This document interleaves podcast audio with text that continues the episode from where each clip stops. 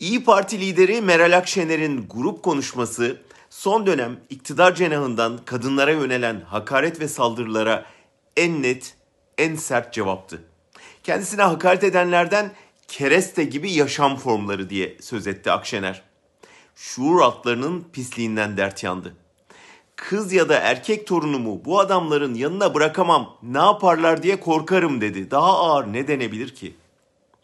MHP lideri içinse aynen şunu söyledi. Sayın Bahçeli kitap okumaz. Türk filmlerine meraklıdır.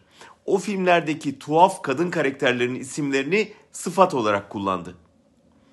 Bu da Bahçeli'nin fosforlu cevriye kınalı yapıncak gibi göndermelerine cevaptı. Bu isimlerin filmlerde kötü yola düşen kadınlara takıldığını da hatırlatalım.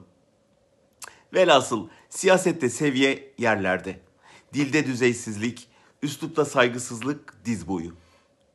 Aynı keresteler İmamoğlu'nun 8 Mart mesajında Meral Akşener'le HDP eş genel başkanı Pervin Buldan'ın adlarının birlikte anılmasına bile tahammül edemedi. Nasıl olurmuş da ikisi birlikte zikredilirmiş.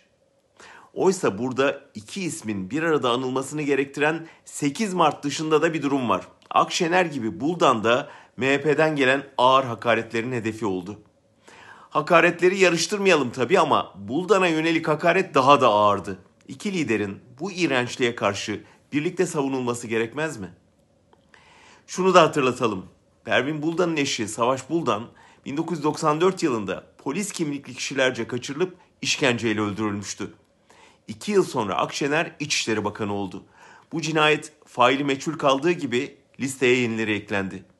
Hiç kimse de Pervin Buldan'a adının Meral Akşener'le birlikte anılmasından rahatsızlık duyup duymadığını sormadı. Çifte standartları bir yana bırakmazsak ne hakaretleri önleyebiliriz ne de faili meçhul cinayetleri. Dileriz bu kereste saldırısı kadınların asgari müştereklerde buluşup küfürbaz yaşam formlarına karşı bir arada direnmeleri sonucunu doğurur.